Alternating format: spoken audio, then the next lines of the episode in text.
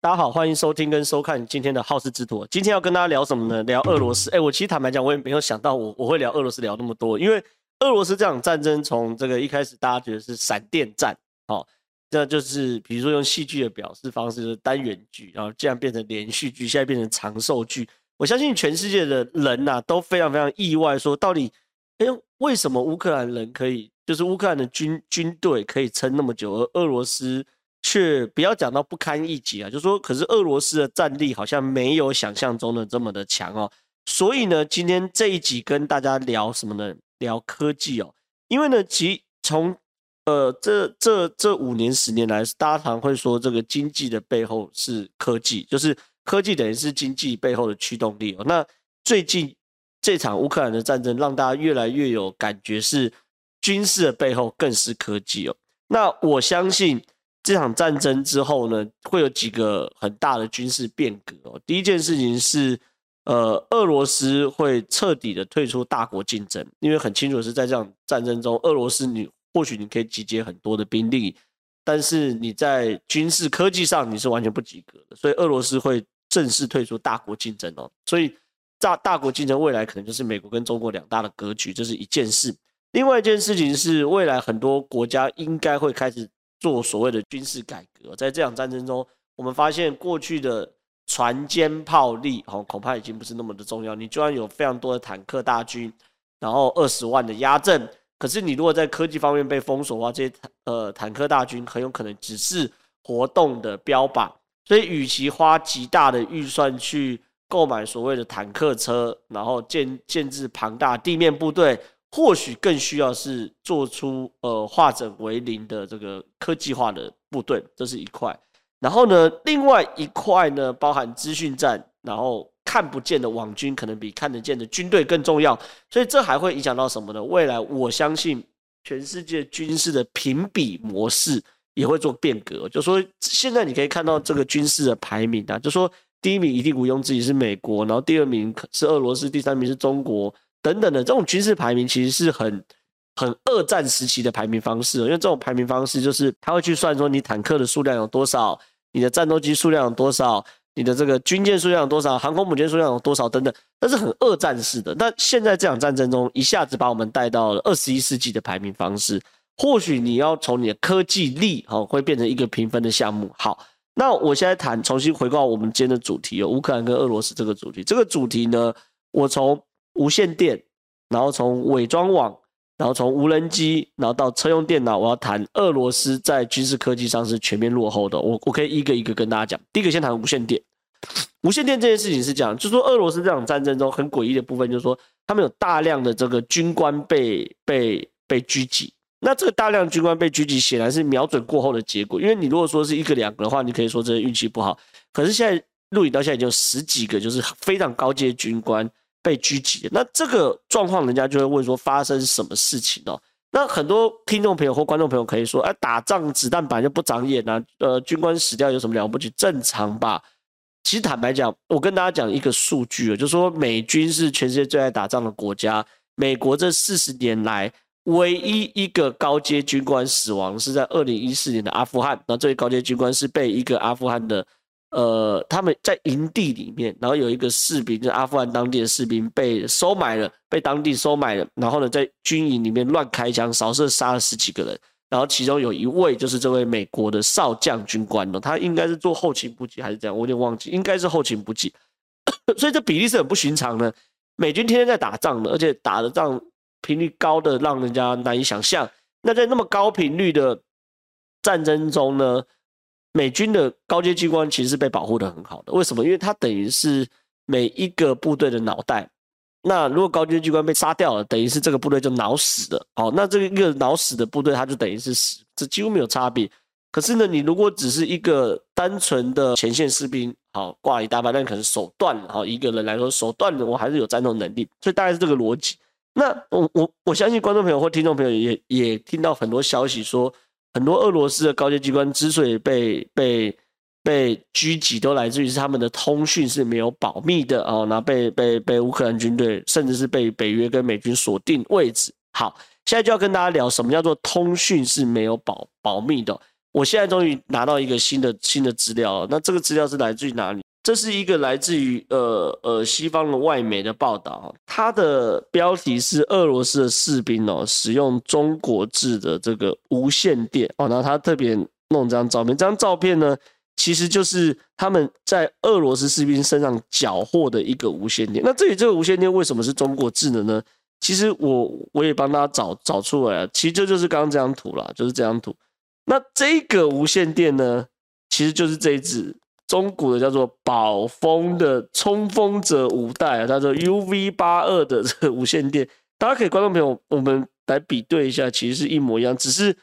呃，俄罗斯很呃也蛮贴心的，把这 logo 撕掉，把这 logo 撕掉。可是这个你看这界面是完全一模一样，上半部的界面是一模一模一样。那这个呢，他说有这个手电筒跟收音机的功能。然后呢，这个有可以这个双段双显示双守候啊，等等等等，听起来还蛮威的。可是实物上，这个这个其实大家如果有兴趣哦，可以去去去网络上搜寻宝丰 UV 八二的这个冲锋者五代的收音机哦，呃呃呃，也不是收音机，就是这这叫对讲机哦。那这对讲机呢，目前呢在虾皮拍卖在一千五百块钱。那这一千五一千五百块钱，其实很显然就是一般。火腿族用的这个很很基本的配备啊，那所以你看啊，俄罗斯的士兵如果用这种宝丰来做他的通讯联络之用的话，那站在乌克兰军队，这这这我要监听你也太简单了吧？简单的不要不要的，我甚至不需要美国的技术，一般的火腿族就可以监听到你的技术。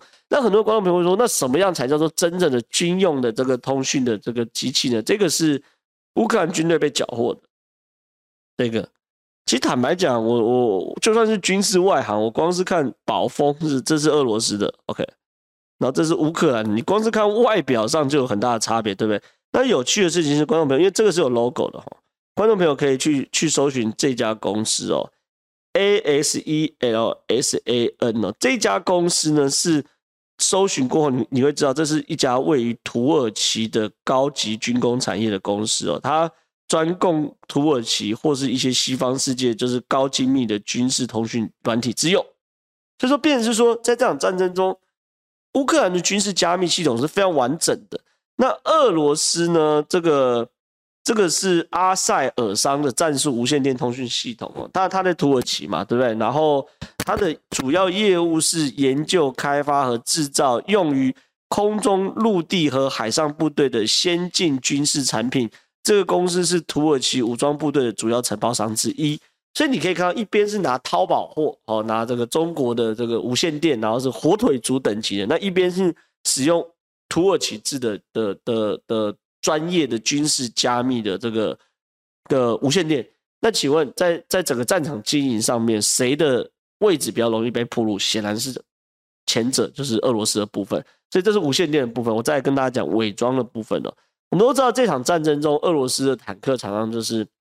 被标枪飞弹，然后呜啪，我们说叫开罐头嘛，由上而下打下来。那俄罗斯的坦克到底发生什么样的问题？为什么这么容易被抓到呢？那我们现在呃，网络上有越来越多的照片是在显示，就是俄罗斯坦克目前的状况。俄罗斯坦克它的伪装的方式，其实坦白讲，你看完后是真的是蛮难以令人置信的，好像。回到这个中古世纪的感觉，比如说这个，这是在一个 Ukraine Weapon Checker，就是乌克兰的武器的追踪网站上面特别特别 PO 出，这是俄罗斯坦克的掩掩体方式，这是坦克，那上面盖了很多杂草，哦，这也是，那这些都是哦，可是你看哦，还是就算他弄了很多这个，你看他挖了一个壕坑。然后土，然后这边，然后把他的坦，他的这这是车辆，这是呃货车藏在这边嘛，对不对？然后那坦克的话也是一样，挖个坑，然后把杂草埋这边，这他们这个掩蔽杂草的方式。那我相信很多这个观众朋友，呃，听众朋友当然看不到，就是很多观众朋友会说，哎呦，这看起来还行啊，就是伪装不是就这样吗？就是说他确实啊，用杂草把它盖住啊，啊，我刚一下看起来感觉也蛮隐秘的啊，对不对？以前当兵的时候，不是头插两根草，满山遍野跑嘛？对，就是这样，也伪装嘛，就是拿杂草伪装，有什么毛病呢？我先跟大家谈哦，这是非常非常旧而且过时的观念。我一样讲，这是二战的观念。什么叫二战时期的观念？我给大家看什么叫做现代的伪装网哦？现代的伪装网的话，我不用谈这个美军，我先谈这个这个我们中科院自己研发的这种，这是中科院研发伪装网，还有这个是中科院研发伪装网哦。我先跟大家讲，它这种伪装网是是怎么样，叫做多频谱的伪装网哦，因为它第一个哦，它雷达波散射伪装网。表面配合背景设计的迷彩图案，以及涂覆防近红外线的装伪装漆，内含导电性之金属纤维与易燃性的聚酯纤维混纺而成的导电性胚布，加上散叶散射叶片的设计，因此具有防治可见光、近红外线以及雷达波侦测的功能。简单讲，讲白话文了，好不好？现在雷达现现现现在去去侦侦测它，第一个要么就是雷达波哦回波，另外就是红外线嘛，对不对？然后呢，再就是说可见光嘛，就就就就这三咖嘛。第一件事情哦，俄罗斯坦克，我们刚刚再回顾一下，大家想象那个画面，就说是一个坦克，然后用杂草来盖。那这件事情呢，我第一件事情是，好，你视觉看起来看可能差不多，可是因为会散热哦，在那边乌克兰很冷，然后坦克很热。你散热就会被红外线所侦测，所以呢，对于现在伪装网要求都要有防红外线的功能，就是可以把热源遮住的功能，这是一个。好，第二件事情呢，呃，你如果用雷达看的话，它需要有某种程度类似隐形战机，也就是把看这就很清楚，透过这种凹凸不平的结构。让雷达波打到这边互相反射，然后让整个雷达截面积缩到最小，哦，这也是需要的。然后呢，包含了它的这个预防的，它这个可见光，就是说它这种叫做三 D 涂装啊，就是说你如果远看的话，你会跟它会跟背景融为一体，哦，可见光的部分也会把整个这个整个弄在一起。所以说你要知道，现代的伪伪伪装网不是单纯就是颜色而已，它还有红外线的部分。然后呢，还有这个雷达波的部分，这些都要一起伪装，你才有可能搞定。你如果单纯只是拿叶子的话，那就是视觉而已。更遑论如果夜战的话，用红外线，你知道不同等级的这个伪装网，就是伪装布差多少吗？这是美国美军示范，这是白天的样子哦，就是说你他穿的具有刚刚讲的抗红外线伪装的工的。的迷彩服，然后这是一般的这种，就是就是布料嘛，就是搬运工的布料。你看哦，在红外线的这的夜视镜的视角里面，穿的迷彩服是几乎跟背景是融为一体的。可是你如果是一般的布料的话，没有防红外线的话，会是清楚到不得了的。甚至再来看哦，西方这些打仗打到这样的，这个是枪管狙击枪的这个瞄准镜。连瞄准镜都有防红外线功能，你可以看到，在晚上功能的时候，你几乎看不到看不到瞄准镜在哪里，然后帽子什么全部都掩盖在这个这个背景上面，这就是现代战争你的伪装网的功能哦，就是伪装网还有包含迷彩等等的功能，就是你不是单纯的就是视觉上看起来像，你想想看，像这些照片哦，白天看起来就跟一般的迷彩没有什么不同嘛，对不对？嗯，这我也可以啊，那所谓一般迷彩其实就是。拿树叶啊等等的，就是一般的布料。可是当进入到红外线的夜战时候，差距就非常非常大。你看他几乎是隐身，你看露出来只有手跟头而已。那如果他手上有相对应的手套，然后脸也有做所谓遮蔽的话，这个人是几乎完全掩盖在在夜色当中。那再再给大家看一次，那如果穿布料的话是这样。所以说其实哈，这是很清楚，就是说。俄罗斯目前的的的坦克数量算很多哦，基因数非常很厉害，而它在基础装备上面是不及格的哦，它没办法给前线的包含坦克啊士兵一个最呃基础的这个掩体。好，这是一个伪装网的部分。再来呢，我要谈嗯电子战无人机。那电子战无人机之前，大家呃先讲一件事，就是说在这场战争中。有一直以来有一些蛮神奇的事情，这个蛮神奇的事情包含什么呢？包含就是说，为为什么俄罗斯一直没有空优？好，就说照理来说，俄罗斯应该是个空军空军强权呐。那打乌克兰的话，最简单的战争方式应该透过空优，然后不断的轰炸，啪啪啪啪啪啪打乱七八糟一一轮之后呢，然后呢陆军坦克大军压阵，然后啊就横扫，然后杀人放火，然后就把它占下来。好，这是俄罗斯照理来说应该做的事情。可是为什么俄罗斯的军队在这个时候一直没有明确的空优呢？我们一直在猜测说，应该是。整个乌克兰的境内有大量的电子干扰讯号，让俄罗斯的军队，呃呃，飞机飞不过来。那我也问过了张延廷将军哦，就是我们的前空军副司令，我很明确问他说，如果呃一个地方被大量的电子讯号干扰后，飞机上的驾驶者会看到什么样的画面？他说他很明确说，你的雷达会全部绿屏，你根本不知道前后左右有没有飞机。那如果是这种状况，就可以解释为什么第一件事情是乌克兰军队目前从打仗开始的时候，它只有九十几架飞机哦。那俄罗斯有一千五百多架飞机，可是为什么会有那种所谓基辅之鬼，就是呃一架打十架这种感觉？就是因为当你全部一片绿屏的时候，你根本不知道敌人在哪，你只能用眼睛去看。可是你用眼睛去看，你会有。第一个，你视线有限嘛，你是能看多远？而且有时候云啊什么一大堆，但是人家说雷达来锁定你，雷达来看你，然后雷达来锁定，锁定你打完人家就跑掉。所以为什么第一件事情会有那种乌克兰用比较旧的飞机，然后去打俄罗斯新款的飞机，却是打一个打掉一个这种味道会出现？然后第二件事情是为什么可以说明为什么俄罗斯的飞机其实不太敢飞到乌克兰境内？可这也都只是我们的猜测。那这个画面证实我们这是俄罗斯的那个无人机，好坠落在基辅的画面。那这个无人机呢，是类似于是自杀攻击无人机啊，哈，自杀攻击无人机大概就是说所谓的呃，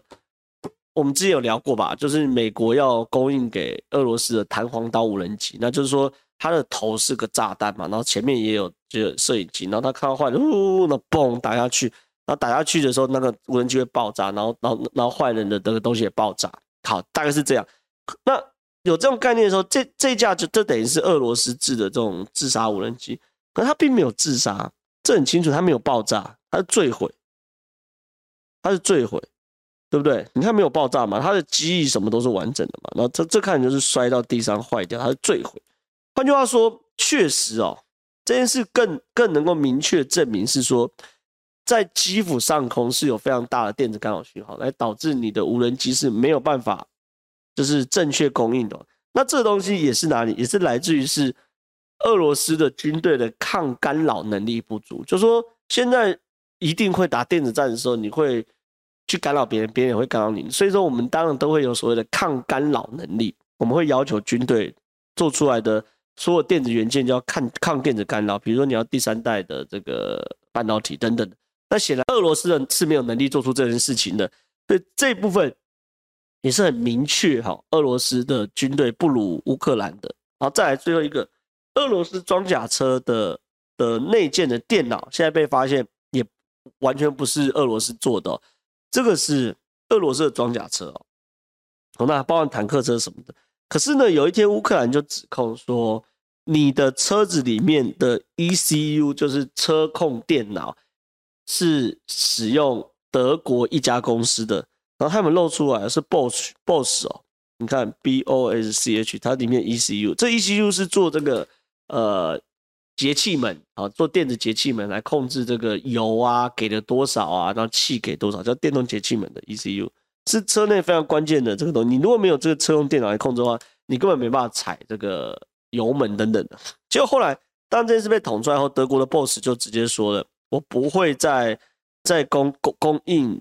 给俄罗斯坦克这个车用电脑。那后来接着呢，就传出这个俄罗斯的车用电脑，呃，俄罗斯的坦克停产了。就是我很容易可以组装嘛，我炮管什么，俄罗斯的炼钢很强，我可以做。可是呢，那个没有里面的车用电脑的时候，我俄罗斯就没办法做，所以卡住了，就有点类似现在这个车子缺晶片的感觉哈，我们 缺晶片。所以，所以俄罗斯现在变成说传出来，他 T 七二、T 九零坦克可能要停产，要回头去做 T 三二坦克，就是二战时期的坦克。所以你可以看到俄罗斯现在也面临到这样状况。那这会也是科技不如人哦。跟我一路我做个结论呢，就是说俄罗斯跟乌克兰这场战争，你当然是就人数、就国家的规模，然后就这个科技的呃不人数，然后国家的规模，就坦克、飞机、船的数量来说，俄罗斯当然是第一名，当远远胜过乌克兰。可是我一路讲从通讯的、从伪装网啊、从无人机啊、从车用电脑啊等等的，都都可以看到说，俄罗斯其实在整个状况上是在科技含量是完全输给乌克兰，这才是为什么乌克兰可以打到现在的原因。这也是我们可以借鉴为什么乌克兰可以以小博大的方式，就是科技。所以这是我今天的分享。那如果大家喜欢我们的节目的话，记得帮我们按赞、订阅、加分享，准时跟大家。分享最新最好玩的国际局势，然后今天节目就到这边，拜拜。